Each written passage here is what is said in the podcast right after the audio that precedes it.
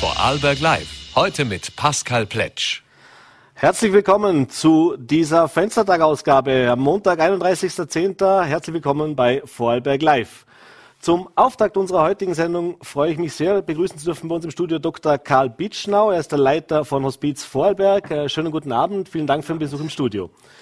Ja, morgen äh, Allerheiligen, der Tag, an dem wir den Toten nochmals ganz speziell gedenkt. Natürlich auch über das ganze mhm. Jahr sind Angehörige mit dieser Thematik beschäftigt. Und ein Bereich, in dem es viel um Tod und das Sterben geht äh, und eben auch, wie man damit umgeht mhm. und wie man das Beste aus dieser tragischen Situation auch machen kann, ist sicher die Hospizarbeit. Und darum wollen wir uns heute ein bisschen auch darüber unterhalten, mhm. äh, wie das bei Ihnen so aussieht. Äh, fangen wir mal damit an. Abschied nehmen und Trauer ist für jeden Betroffenen natürlich sehr, sehr individuell. Äh, das ist ein sehr, sehr persönliches Erlebnis. Wie sehr kann man da als Außenstehender denn tatsächlich Unterstützung und Hilfe leisten und vielleicht auch Tipps geben, wenn man sowas überhaupt sagen kann in so einer Situation? Also Unterstützung leisten auf jeden Fall. Mit Tipps wäre ein bisschen immer vorsichtig, weil man immer die Tendenz ist, dass man anderen äh, sozusagen mit einem guten Ratschlag erschlagt. Aber Trauer hat natürlich wie vieles im Leben sehr individuell.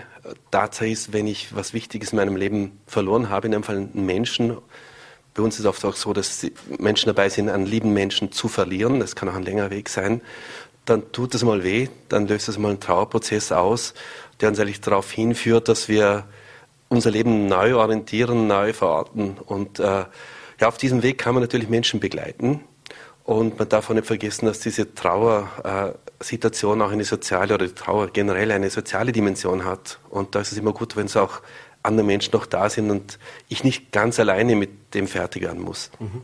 Jetzt ist, wie gesagt, Allerheiligen ein Tag, wo der Tod äh, in unser Bewusstsein ganz nach vorne rückt. Das ist normalerweise ein Thema, das man vor sich wegschiebt. Mhm. Man spricht nicht gern darüber.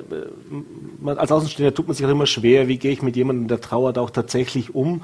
Äh, aber vielleicht hat sich der Umgang mit dem Sterben und dem Tod in den letzten Jahren auch verändert, gerade eben auch durch solche mhm. Institutionen wie Hospize, wie diese Sterbebegleitung, die es eben auch gibt, wo man sich vielleicht auch schon im Vorfeld mhm. mit der ganzen Thematik noch bewusster auseinandersetzt. Ich glaube, das kann man definitiv so sagen. Äh, ich kann mich gut erinnern, in unseren Anfängen in den 90er Jahren äh, ist mir mal eine Frau begegnet im Seminar, die hat gesagt, ich kann seit 20 Jahren zum ersten Mal über den Tod meines Mannes sprechen. Niemand wollte, äh, hat, hat mir ein offenes Ohr dafür gegeben. Das hat sich verändert, Gott sei Dank, zum Besseren.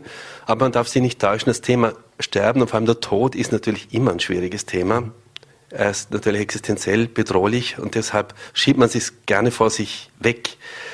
Gleichzeitig kann ich jetzt aus einigen Jahrzehnten inzwischen Erfahrung sagen, ähm, es kostet auch viel Energie, den Tod immer wegzuschieben. Und es kostet meiner Meinung nach sogar wenige Energie, zumindest ab und zu sich damit aktiv auseinanderzusetzen. Mhm.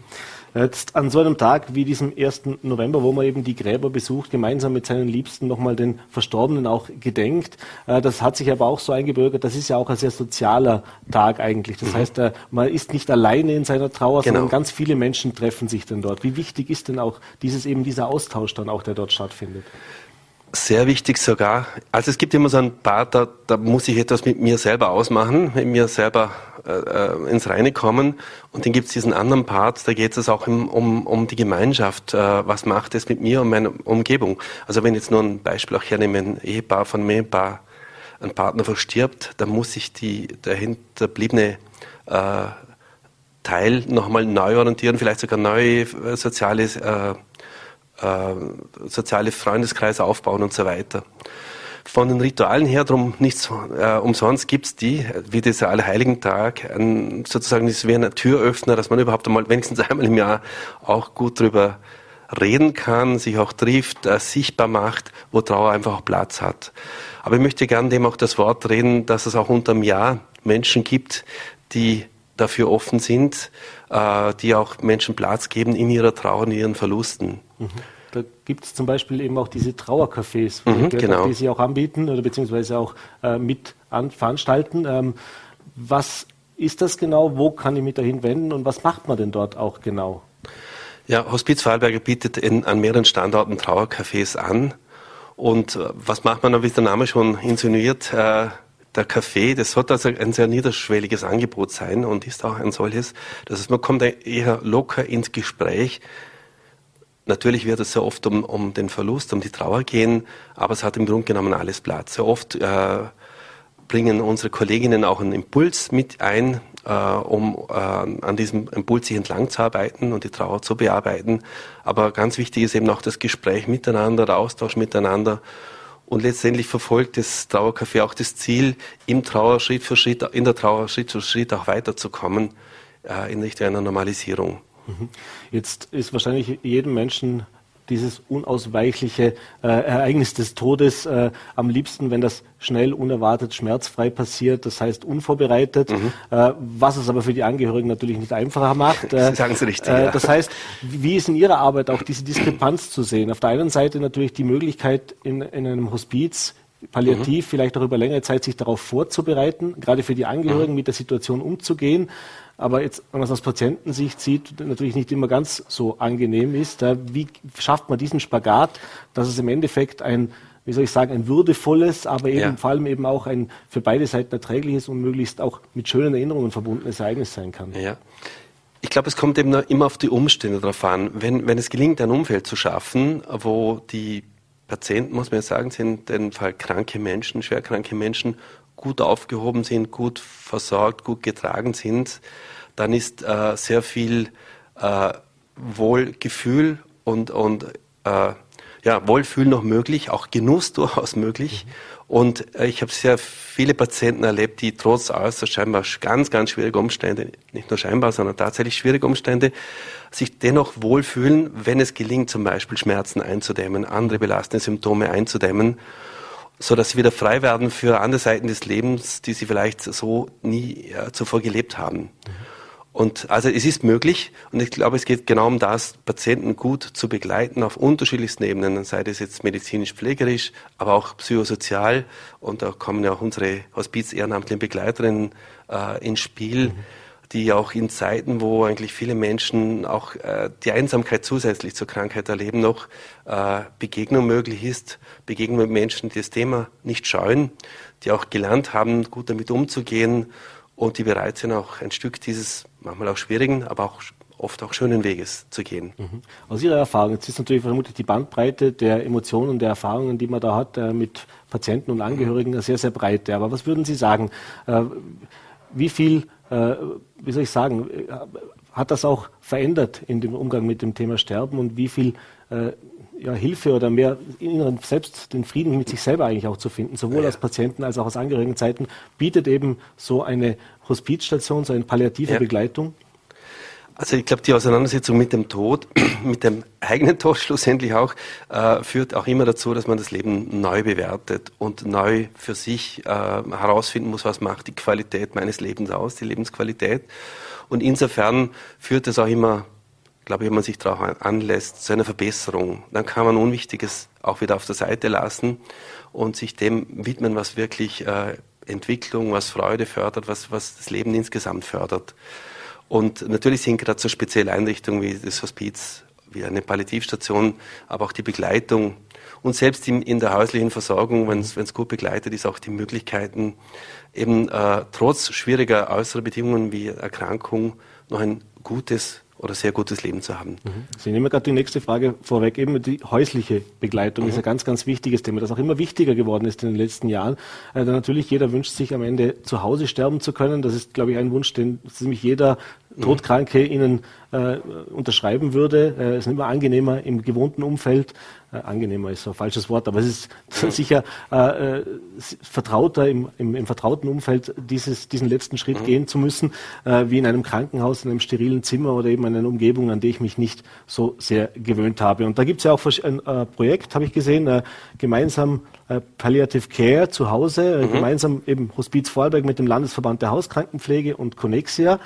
Genau. Wie sieht dieses Projekt aus? was mhm. sind auch so die Rahmenbedingungen und wie muss ich mir das vorstellen? Also was ist da möglich?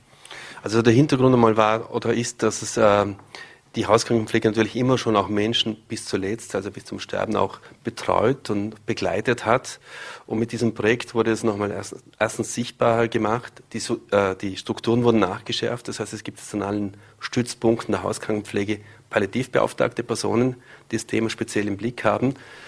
Äh, die Kompetenz, die, die, also die Mitarbeiter sind äh, zunehmend geschult und entsprechend auch kompetent. Aber auch die Vernetzung zum Beispiel, gerade mit den Hausärzten, die ja ganz mhm. wichtig ist. Äh, es nützt wenig, beziehungsweise bringt nicht den vollen Erfolg, wenn nur eine einzelne Profession sehr aktiv ist, sondern es müssen alle, die äh, im Spiel sind, sozusagen auch gut zusammenspielen und miteinander zusammenarbeiten. Das ist Teil genau dieses Projektes, das einerseits sichtbar zu machen und sich weiterzuentwickeln, aber auch die Strukturen weiterzuentwickeln. So haben zum Beispiel auch alle Hauskrankenpflegevereine in ihre Stadt, oder fast alle inzwischen, in ihre Statuten hineingeschrieben, dass die palliative Betreuung von Patienten auch ein Teil ihrer Aufgaben ist. Mhm. Ist ja auch nicht nur für die Patienten äh, ein Vorteil, wenn sie zu Hause behandelt werden können oder zu Hause die letzten Wochen und Monate vielleicht erleben können, genau. sondern auch diese Unterstützung, die die Angehörigen bekommen. Denn das, ich nehme an, das es ist natürlich oft immer. eine große Überforderung, ja. wenn ich in so einer Situation bin und jetzt selbst natürlich ja. weder medizinische noch psychologische Schulung habe und eben auch dieses traumatische genau. Erlebnis für mich selber verarbeiten muss, dass man hier diese Unterstützung bekommt. Genau, weil es ist, kommt sehr häufig vor, dass Patienten äh, zwar mit ihrer Krankheit irgendwie ganz gut zurechtkommen, aber dass die Angehörigen leiden, das mhm. ist für sie ganz schwierig mit anzusehen. Und deshalb ist jede Entlastung der Angehörigen auch eine Entlastung für den Patienten selber. Mhm. Im Übrigen gibt es natürlich auch die Situationen, wo eine Betreuung zu Hause tatsächlich schwierig ist, wo dann eine andere, ein anderer Ort, das kann durchaus einmal ein Krankenhaus, ein Pflegeheim oder Palliativstation, ein Hospiz sein, der bessere Ort ist, nämlich dann, wenn man zu Hause die Sicherheit, die nötig ist, weil es ganz schwierige Situationen mhm. sind, nicht herstellen kann. Mhm auch dann hat seine Berechtigung. Aber natürlich, und das, auf das ist das Projekt auch angelegt, wo überall alles möglich ist, soll jemand auch zu Hause versterben können. Mhm. Wie geht man persönlich mit dem Thema Sterben und Endlichkeit des Lebens um, wenn man jetzt tatsächlich jeden Tag damit zu tun hat? Also vielleicht eine ganz persönliche Frage auch an Sie oder an die Kolleginnen, ja. mit denen Sie zusammenarbeiten. Also wie gesagt, jeder von uns ist sich bewusst, der Tag wird irgendwann kommen, aber man konfrontiert sich ja jetzt nicht unbedingt jeden Tag damit, sondern schiebt es lieber ja. weg. Wenn ich aber beruflich jetzt jeden Tag damit zu tun habe, wie gehe ich da damit um und was verändert das vielleicht auch in der eigenen Wahrnehmung? Und zuerst ist, glaube ich, die Grundentscheidung, dass man sich überhaupt aufs Thema einlässt und dass, dass, man, dass man diesem nicht davonspringt. Mir hat eine persönliche Erkrankung äh, vor die Situation äh, gestellt, für mich zu entscheiden, fliehe oder bleib. Und ich habe mich Gott sei Dank für Letztes entschieden und gemerkt, äh, es hilft mir, aber es hilft auch anderen. Äh, was wir jetzt aus dem beruflichen Alltag auch wissen, äh, was immer hilft oder gut tut, ist, wenn die Kollegen gut im Gespräch sind miteinander, wenn eine gute Teamkultur herrscht, aber natürlich auch äh, Supervision und ähnliche Angebote, Weiterbildung sind hier sehr hilfreich. Wenn das gegeben ist, dann ist es nicht belastender als sonst eine Betreuungssituation. Mhm. Aber wichtig ist wirklich dieser offene Umgang auch durchaus mit den eigenen Emotionen. Mhm. Wie wichtig ist es denn auch für Betroffene, dass sie sozusagen ihren eigenen Frieden machen können? bevor sie gehen. Also man hört ja immer wieder, dass, dass, dass Menschen äh, nicht sterben können, in Anführungszeichen, mhm. also weil da noch was unausgesprochen ist, weil vielleicht noch eine Begegnung nicht stattgefunden und so weiter. Ist das was, was Sie tatsächlich auch erleben im, im Alltag oder mhm. Also wir kennen den Effekt schon relativ gut, dass man das Gefühl hat, jemand, ein sterbender Mensch wartet noch, dass die Tochter aus äh, New York oder wo immer noch kommt und kann erst dann sterben. Und vermutlich ist da tatsächlich was dran. Ich kenne jetzt keine Studien, aber es sind ja so die Erfahrungen aus dem Alltag. Ähm, das andere glaube ich schon, dass jeder irgendwie das Bedürfnis hat, auch äh, Frieden mit, mit den anderen, das spricht er auch mit sich selber zu machen. Mhm. Äh, muss aber sagen, es gelingt nicht immer. Aber dort, wo es, wo der Wunsch da ist und äh, kann man da und dort auch vielleicht auch nochmal unterstützend begleiten. Ich glaube, es kann sich jeder für sich selber entscheiden, dass ein Leben, auf das ich zufrieden zurückblicken kann und sagen, ja, das war fast immer, glaube ich, ein Auf und Ab mhm. und hin und her. Aber alles in allem kann ich zufrieden damit sein oder ich habe auch noch Frieden gemacht, vielleicht auch mit dem Thema, das mir bis zum Schluss noch, äh, das mich auf Trab gehalten hat dass das einfach ein gutes Gefühl auch ist. Ja. Mhm. Wie viel schwieriger ist es denn auch in dieser Arbeit dann, gerade wenn es junge Menschen sind, die betroffen sind? Also ich sage jetzt, wenn ich ein gewisses Alter erreicht habe, dann wird es viele Menschen geben, die sagen, ich hatte ein erfülltes Leben. Äh, gut, äh, hätte gern noch ein paar Jahre mehr gehabt, aber zumindest ich hat, kann zurückblicken, habe das erreicht, habe ein Leben gelebt. Äh, aber eben gerade bei jungen Menschen, ja. äh, Kinder, Jugendliche oder eben auch jungen Erwachsenen, was macht die Arbeit da vielleicht auch herausfordernder und was ist da auch der große, die große Herausforderung eigentlich? Da haben Sie vollkommen recht. Äh, es ist also die große Herausforderung erstens, weil es einem so unnatürlich vorkommt, dass ein junger Mensch sterben muss. Mhm. Ähm, geht mir selber auch so, man will es ja gar nicht wahrhaben, dass es so ist. Und es gehört auch psychologisch gesehen zu den schwierigsten Situationen, wenn Eltern zusehen müssen, dass ihr Kind stirbt vor, also ihre Kinder sterben, beim Sterben zusehen zu müssen. Ähm, das heißt, es ist ja dort schon nochmal eine extrem hohe Belastung für, sowohl für die betroffenen Eltern und, und, Familien, aber natürlich auch für Begleitende. Und deshalb braucht es schon sehr äh, auch ein spezielles, einen speziellen Typus von Menschen, die hier in dieser Situation begleiten können. Mhm. Und, aber es fordert heraus. Wir hatten zum Beispiel Hospiz am See, war der jüngste Patient bisher 32 Jahre. Also mhm. es sind nicht nur alte und ältere mhm. Menschen, sondern der Tod kann in jedem Lebensalter sozusagen zuschlagen. Äh, Sie haben es vorher auch schon mal kurz erwähnt. Lassen Sie uns noch kurz über das Thema Ehrenamt sprechen. Äh, ich habe ein bisschen nachgesehen, Anfang des Jahres gab es gerade wieder eine Kampagne, dass Sie eben auch ehrenamtliche Helfer ja. suchen, äh, dass das eben ohne Ehrenamt gar nicht machbar ist. Wie sieht da die aktuelle Situation aus? Wie sind Sie da auch personell aufgestellt und ja. was müssen Menschen auch mitbringen oder was sagen Sie, was, was für ein Typ Mensch muss man sein oder sollte man mhm. sein, wenn man sich für das interessiert? Also wir haben in den letzten Jahren ziemlich stabil plus minus 250 Ehrenamtliche gehabt, die in den sechs regionalen Teams, im Kinderhospiz-Team, im Hospiz am See äh, mitgearbeitet haben. Äh, das variiert immer wieder. Also dieses Ehrenamt macht man ja nicht auf Lebenszeit, sondern es ist auch wichtig, damit einmal aufhören zu können. Und deshalb brauchen wir immer wieder neue, die nachkommen. Äh, was muss man für ein Typ Mensch sein? Erstens muss man bereit sein, eben sich auf das Thema Sterben einzulassen, weil sonst holt einer das Thema ständig ein. Das Zweite ist, es braucht natürlich ein, großes Stück Empathie und Bereitschaft, auch sich selber zurückzunehmen, zu reflekt, gut reflektiert zu sein.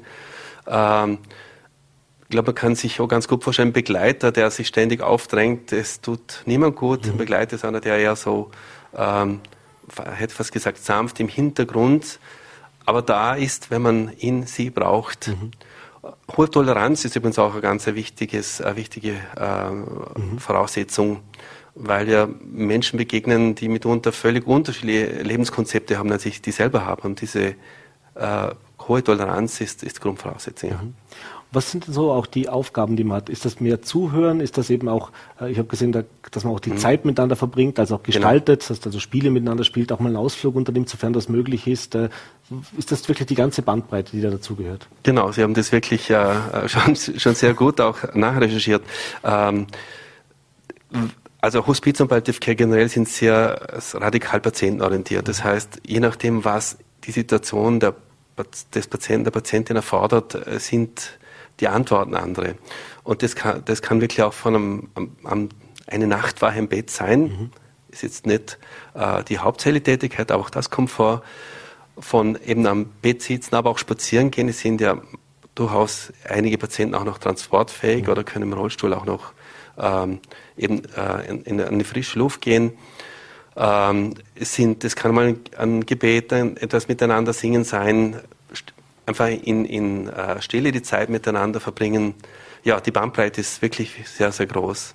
Und da braucht es eben auch viel Einfühlungsvermögen zum Spüren, was gerade angesagt ist. Und Im Übrigen ist es auch oft ein Prozess, das, kann, das ist ein, also ein Weg der Annäherung. Da beginnen sie ja zwei Fremde in der Regel. Mhm. Und das Fantastische und Faszinierende ist, wie schnell diese Annäherung dann gelingt im Normalfall. Mhm. Spannende Arbeit und natürlich auch äh, Hut ab. Also da muss man natürlich schon mhm. auch psychisch dann so stabil sein, dass man das tatsächlich auch machen kann. Äh, da gehört mhm. schon einiges dazu. Äh, wie gesagt, äh, niemand beschäftigt sich jetzt unbedingt gerne mit der eigenen Endlichkeit. Das ist eben das Thema, das wir wegschieben. Aber mhm. vielleicht haben wir es jetzt geschafft, in diesem Gespräch es ein bisschen mehr auch in den Fokus zu rücken. Nicht nur, weil der 1. November ist. Äh, wenn man sich für diese ehrenamtliche Arbeit interessiert, vielleicht zum Abschluss noch ganz kurz. Wo kann ich mir da Informationen holen? Wo kann ich mich hinwenden? Also direkt bei Hospiz Vorarlberg. Äh, am einfachsten geht, geht das heute ja mit, mit dem Internet auf der Homepage hospiz-vorarlberg.at. Und dann kommen Sie direkt auf die Homepage, da sind auch die telefonischen Kontaktnummern. Also wir haben sechs regionale Hospizteams.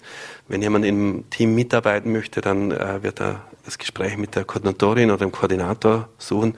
Vielleicht sollte ich das auch noch sagen, dass jedes Team hat einen hauptamtlichen Koordinator mhm. oder Koordinatorin und die Ehrenamtlichen sind auch äh, gut ausgebildet. Haben also 100 Stunden Kursstunden mhm. plus 40 ja, Stunden Praktikum. ja, ja. Also ist auch wichtig, weil wir haben ja mit sehr verletzlichen vulnerablen mhm. Menschen zu tun und wir wollen ja niemandem Leid zufügen, sondern ihnen wirklich wirksame yes. Unterstützung bieten. Herr Dr. Karl Witschner, vielen Dank für den Besuch im Studio, vielen Dank für den Einblick und Ihre Arbeit. Danke Alles fürs Gute Interesse. Und einen ja. schönen Abend. Dankeschön. Dankeschön. Ja, und jetzt nach einem schweren Thema, aber doch eben etwas, das zum Leben dazugehört, kommen wir zurück zum Sport. Und ich freue mich jetzt sehr auf meine zwei nächsten Gäste. Äh, vom HC Albla Hart, äh, Markus Köberle, der Geschäftsführer und Thomas Huemer, der sportliche Leiter. Schönen guten Abend, herzlich willkommen und danke für euren Besuch bei uns im Studio. Guten Abend, sehr gerne. Ja, Anlass für den heutigen Besuch ist äh, eigentlich äh, ein Ereignis, das es so für den HC Alplahat in der Vergangenheit nicht gegeben hat. Wir haben im Vorgespräch schon gesprochen, es gab 2003 schon mal eine Champions League Teilnahme, aber diese European League, für die man sich dieses Jahr erstmals qualifiziert hat, die ist jetzt schon losgegangen. Morgen steht jetzt das erste Heimspiel auf dem Programm. Äh, das erste Spiel gegen Sporting Lissabon ging ganz, ganz knapp 30, 31 zu verlo äh, 30 zu 31 verloren. Morgen geht's dann gegen Skjern äh, Handball aus Dänemark, wie gesagt, im ersten Heimspiel zur Sache. Ähm, wie ja, wie herausfordernd oder wie zufrieden ist man jetzt auch mit diesem ersten Spiel, mit dem Ergebnis vermutlich weniger, aber doch, dass es so knapp war und mit welcher Erwartung geht man auch ans morgige Spiel ran? Ja, ich nehme mal die sportliche Frage von uns zwei. äh, natürlich zuerst war es mal ein Riesenerfolg, dass wir jetzt in der Gruppenphase auch sind. Also wie schon be besprochen vorher, haben wir noch nie die Möglichkeit gehabt, auch, dass wir in der Gruppenphase sind. Deswegen sind wir meist überglücklich, dass wir das mal geschafft haben jetzt. Und wir haben gesagt, wir äh, setzen uns jetzt da nicht großartige Ziele, sondern wir schauen einmal, wie es kommt und dass wir mal stabil bleiben. Ein großes Thema ist bei uns auch immer die Meisterschaft, wo wir natürlich auch performen wollen und das Bestmögliche rausholen äh, wollen, wo wir auch sehr gut unterwegs sind. Und ja, also ich glaube, jeder, der was gesagt hat, okay, wir haben eine realistische Chance, äh, in Sporting Lissabon zu bestehen, ich glaube, der hat schon gesagt, okay, vielleicht ein bisschen übermütig, aber doch äh, sehr sportlich. Äh, ja, das haben wir auch so genommen nachher und wir haben gesagt, wir haben nichts äh, zum Verlieren. Wir wollen einfach 60 Minuten Vollgas geben und schauen, dass wir die auch unter Druck setzen auch. Und das ist uns eigentlich relativ gut gelungen auch und leider am Schluss ein bisschen unglücklich auch noch mit minus eins verloren. Nach dem Spiel war natürlich schon ein bisschen die Resignation und die Traurigkeit schon sehr groß, wenn wir das Gefühl gehabt haben, dass wir wenigstens einen Punkt entführen können von Lissabon. Aber jetzt mit ein bisschen Abstand und mit dem Spiel jetzt am Freitag in der Meisterschaft, was wir auch klar gewonnen haben, äh, war es eigentlich okay, das Ergebnis. Ne? Und passt auch. Und jetzt die Vorbereitungen jetzt schon für morgen Abend, wo wir uns sehr freuen, unseren Zuschauern auch eine tolle Stimmung auch in der Halle zu vermitteln können, äh, überwiegt natürlich jetzt die Freude. Mhm. Bleiben wir noch ganz kurz beim äh, Sportlichen äh, und zwar das Thema, mit was für einer Herausforderung muss man jetzt da auch morgen für den Verein? Ich habe gesehen, also das heißt, eben die Meisterschaft spielt eine wichtige Rolle. Äh, das sind natürlich jetzt viele Spiele, die auch auf einen zukommen. Der Trainer hat auch beim letzten Meisterschaftsspiel dementsprechend äh, den Kader ein bisschen anders zusammengesetzt, um den einen oder anderen Spieler vielleicht jetzt auch für dieses Europa League-Spiel noch bisschen mehr Regeneration zu gönnen. Äh, das heißt, welchen Stellenwert hat denn diese European League jetzt auch im gesamten Meisterschaftsbetrieb? Ja, also es ist ja so vom System her, dass man mit vier Gruppen spielen in der European League, wo äh, sechs äh, Mannschaften auch in jeder Gruppe spielen und man könnte sich auch theoretisch, wenn man unter die ersten vier kommt, nachher für das Achtelfinale qualifizieren. Äh, man muss halt immer ein bisschen abwägen, auch wie waren die ersten Ergebnisse von den anderen Mannschaften. Die waren jetzt relativ bescheiden auch für die Heimmannschaft, muss man ehrlich sagen. Also da hat es doch einige Überraschungen gegeben auch. Skian hat zum Beispiel das erste Spiel jetzt äh, zu Hause verloren gegen Nexe, äh, was aber jetzt nicht großartig der Überraschung war, aber doch hätte man sich schon erwarten können, dass die, äh, die dänischen Jungs es ein bisschen enger gestalten auch, beziehungsweise auch gewinnen. Äh, ist für uns natürlich jetzt so ein Zeichen auch, okay, ist einiges möglich kann man zu Hause auch äh, äh, mal aufschlagen und äh, eine gute Position spielen auch.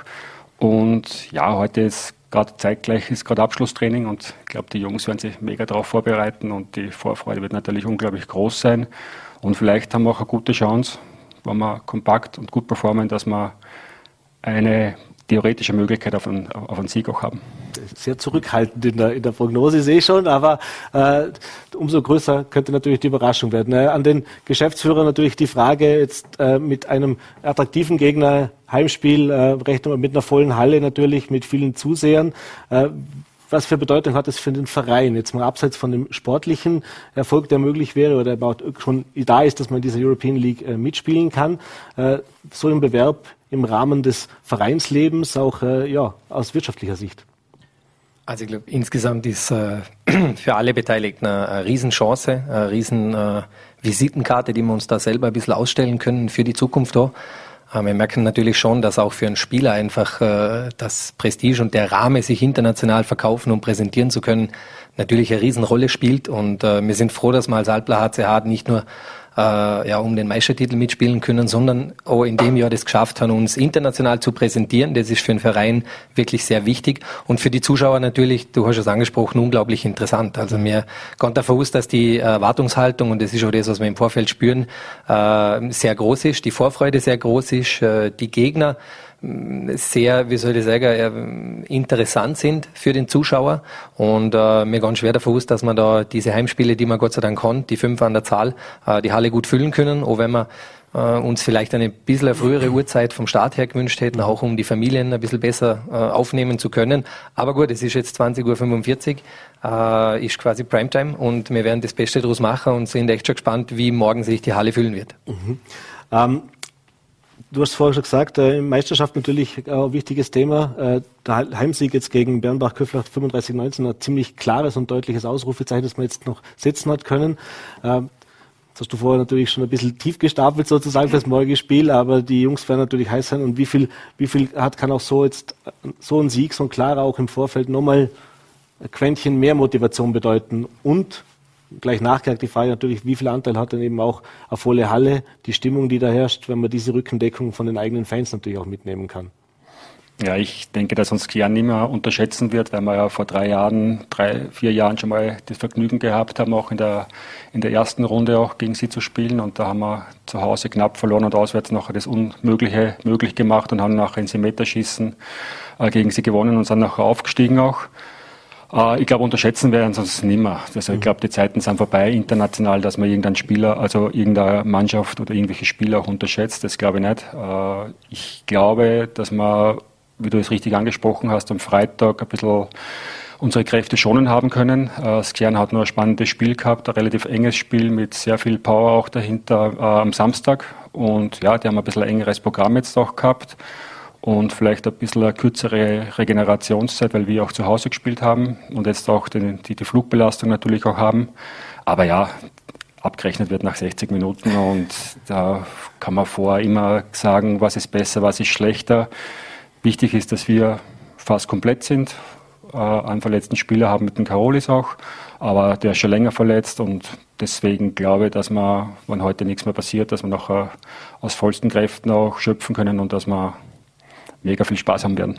Das ist sicher auch mit das Wichtigste. Äh, lass uns kurz über den Trainer sprechen. Der Hannes Jon Jonsen, äh, habt ihr euch relativ früh schon entschieden, im Oktober jetzt das, die, den Vertrag zu verlängern bis 2025. Äh, es war zu Beginn, sein erstes Spiel, da war es äh, ein bisschen durchwachsen, sage ich jetzt mal so, war auch nicht immer ganz unumstritten, also zumindest bei den Fans dann am Anfang, aber hat sich jetzt doch sehr, sehr gut in Hart eingelebt. Äh, wie groß ist denn auch sein Anteil an diesem aktuellen äh, Erfolg der Mannschaft, wenn man über das wollen wir auch noch sprechen, dann kurz natürlich, wie es in der Meisterschaft aussieht, aber eben auch, wie es jetzt in der Europa League äh, funktioniert, wie das läuft, äh, was kann er den Spielern da auch noch mitgeben? Das ist, glaube ich, wieder eine sportliche Frage. äh, Entschuldigung, wir kommen dann auch dazu. Gerne. wir machen. Äh, ja, wir haben uns relativ bald entschieden, dass wir mit dem Hannes weitergehen wollen, weil wir einfach sehen, dass das Gesamtkonzept von Hannes eigentlich sehr, sehr gut ist. Äh, wir haben uns auch groß auf die Fahnen geschrieben, dass wir unsere Jugendmannschaften auch weiter performen wollen und auch weiterbringen wollen. Wir haben eine ganz spannende U16-Mannschaft äh, im Rennen auch, die was bis heuer auch ungeschlagen sind äh, in Baden-Württemberg und wo einige Talente auch dahinter sind. Das ist alles so ein bisschen von uns gesteuert auch, dass wir die relativ bald nachher übernehmen können, eventuell, wenn es körperlich und auch von der Zeit her passt auch.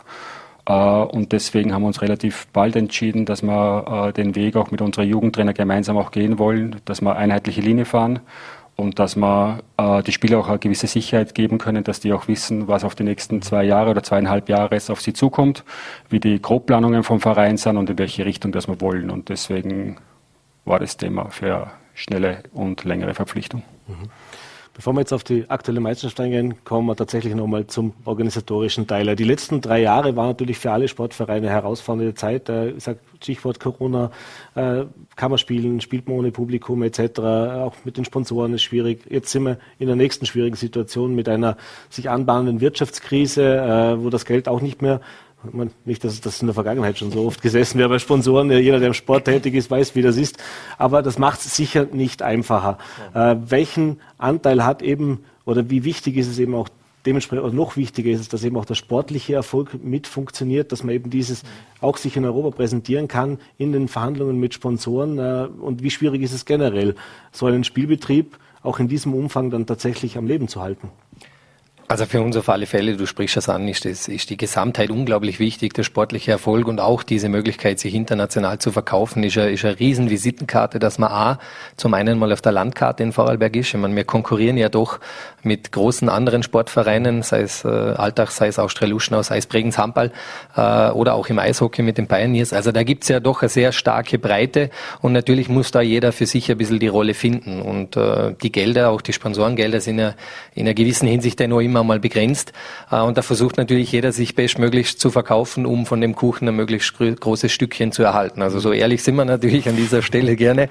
Äh, man muss aber dazu sagen, und, und das äh, steht auch für die Vergangenheit, wir haben Gott sei Dank das große Glück, dass wir starke, große Partner im Hintergrund haben, denen das Handball am Herzen liegt, deren Jugendarbeit am Herzen liegt, deren insgesamt Vereinsarbeit und Vereinsentwicklung wichtig ist. Und das würde ich sagen, ist einfach eine, eine fundamental wichtige große Stütze, die eine gewisse Basis schafft und die für uns das Arbeiten dennoch in anderen Bereichen leichter macht. Aber natürlich äh, haben wir gerade im, im Jahr, wo wir zuletzt die Meisterschaft erringen haben können, äh, 20 20, 2021 gemerkt, dass das ein riesiger Turbo ist und auch für die Sponsorenlandschaft sehr interessant ist und sich da neue Partnerschaften ergeben. Und so ist es jetzt eigentlich auch mit dieser Qualifikation für die European League, wo auch gewisse Türen einfach aufkommen, wo man gewisse Möglichkeiten kriegt, einmal zumindest ist ja auch im Sponsorenbereich oft einmal schon so, dass du froh bist, wenn du irgendwo dich äh, vorstellen und präsentieren darfst und einmal sagen darfst, was du so machst. Und äh, allein aus diesen Möglichkeiten ergeben sich dann gemeinsame Chancen, gemeinsame Projekte.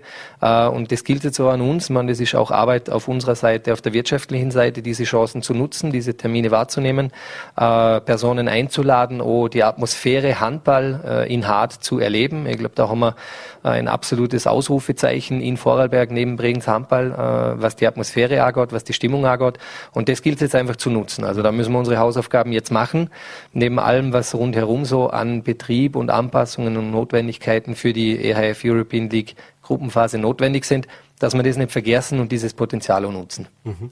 Stichwort äh, Ehrenamt, ist natürlich in jedem Verein ein großes Thema, haben wir vorher auch in der Hospizbewegung gehört, ist bei mhm. jedem Sportverein dasselbe Thema und alle sagen mir im Gespräch dasselbe, nämlich es ist extrem schwierig, ehrenamtliche Mitarbeiter zu finden. Wie hat sich das bei euch vielleicht auch in diesen letzten drei Jahren entwickelt mhm. äh, und wie schwierig ist es auch hier tatsächlich auch vielleicht eine Konstanz hineinzubekommen, dass man eben ein Team beisammen hat, wo eben ist ja doch ein, ein, ja, ein mittelständischer mhm. Betrieb, würde ich es fast nennen. Also das heißt mit den ganzen Nachwuchsmannschaften, mit dem sportlichen Bereich, eben das wirtschaftliche und Absolut. so weiter. Ist ja wirklich spannendes Thema. Also wir sind da nicht so weit weg von, vom vorherigen Gesprächspartner. Es sind alle froh und es ist für alle notwendig und wichtig, äh, Ehrenamt zu fördern und Ehrenamt zu haben. Äh, man kann an und für sich das relativ einfach zusammenfassen. Es war die letzten drei Jahre so, dass uns viel Ehrenamt verloren gegangen ist. Haben sich die Prioritäten der Personen, der Einzelnen, die da mit uns und, und gemeinsam mit uns geschafft haben, verschoben, teilweise verändert. Interessen haben sich neu entwickelt, weil einfach auch Corona dazu geführt hat, dass äh, gewisse Personen plötzlich andere Hobbys für sich entdeckt haben. Völlig legitim, also da auch, mm, da darf man auch gerne böse, sondern das ist halt, wie das Leben nun mal so läuft. Mhm. Äh, und es hat jetzt aber sehr lange, und da kommen wir jetzt zu dieser Vereinsperspektive, es hat sehr lange gedauert, bis wir da jetzt wieder ein bisschen einen Zugzug, ein bisschen einen Drive reingebracht haben. Wir stehen jetzt aber momentan an einem Punkt, wo wir so ein bisschen merken, dass auch diese Euphorie vom einen auf den anderen ein bisschen übergreift, überschwappt. Äh, und das Wichtigste, und den, den Tipp kann man eigentlich auch so nur weitergehen, ist einfach auf die Leute zuzugehen. Also ich glaube, wir machen die positivste Erfahrung damit, dass wir vor Ort an Spieltagen Blödsinn auf Lüt bei dieser Begeisterung, die sie dann empfinden, noch abholen, mhm. äh, offen fragen, ob sie Interesse haben und erstaunlicherweise führt es sehr oft dazu, dass die Leute total aufgeschlossen reagieren, äh, ohnehin schon ein sehr positiver Bezug zum Verein haben äh, und man, glaube ich, in diesen letzten drei Jahren einfach vielleicht auch hin und wieder ein bisschen vergessen hat, zum die Leute auch aktiv zuzugehen. Das ist mhm momentan, würde ich sagen, unglaublich wichtig und führt bei uns jetzt, so viel kann ich sagen, zum Erfolg, dass da wieder ein Drive hinkommt und wir sind total happy, dass da helfende Hände äh, mitarbeiten und das Ganze unterstützen. Mhm. Kommen wir nochmal zurück zum Sportlichen, nämlich zur Meisterschaft. Äh, acht Spiele, Platz eins äh, sind äh, 15 Punkte, das heißt ein Unentschieden, der Rest alle Spiele gewonnen, an Start noch Maß, würde ich sagen. Äh, wie optimistisch ist man denn jetzt auch für den weiteren Verlauf der Meisterschaft? Das ist man jetzt schon am Überlegen, dass man sich sozusagen das Ziel Meisterschaft jetzt schon wieder ein bisschen mehr in, in, in, im Hinterkopf ist oder also vielleicht sogar im Vordergrund ist? Oder ist das noch zu früh, das zu sagen und jetzt nimmt man einfach mal diesen Erfolg bis dahin mit?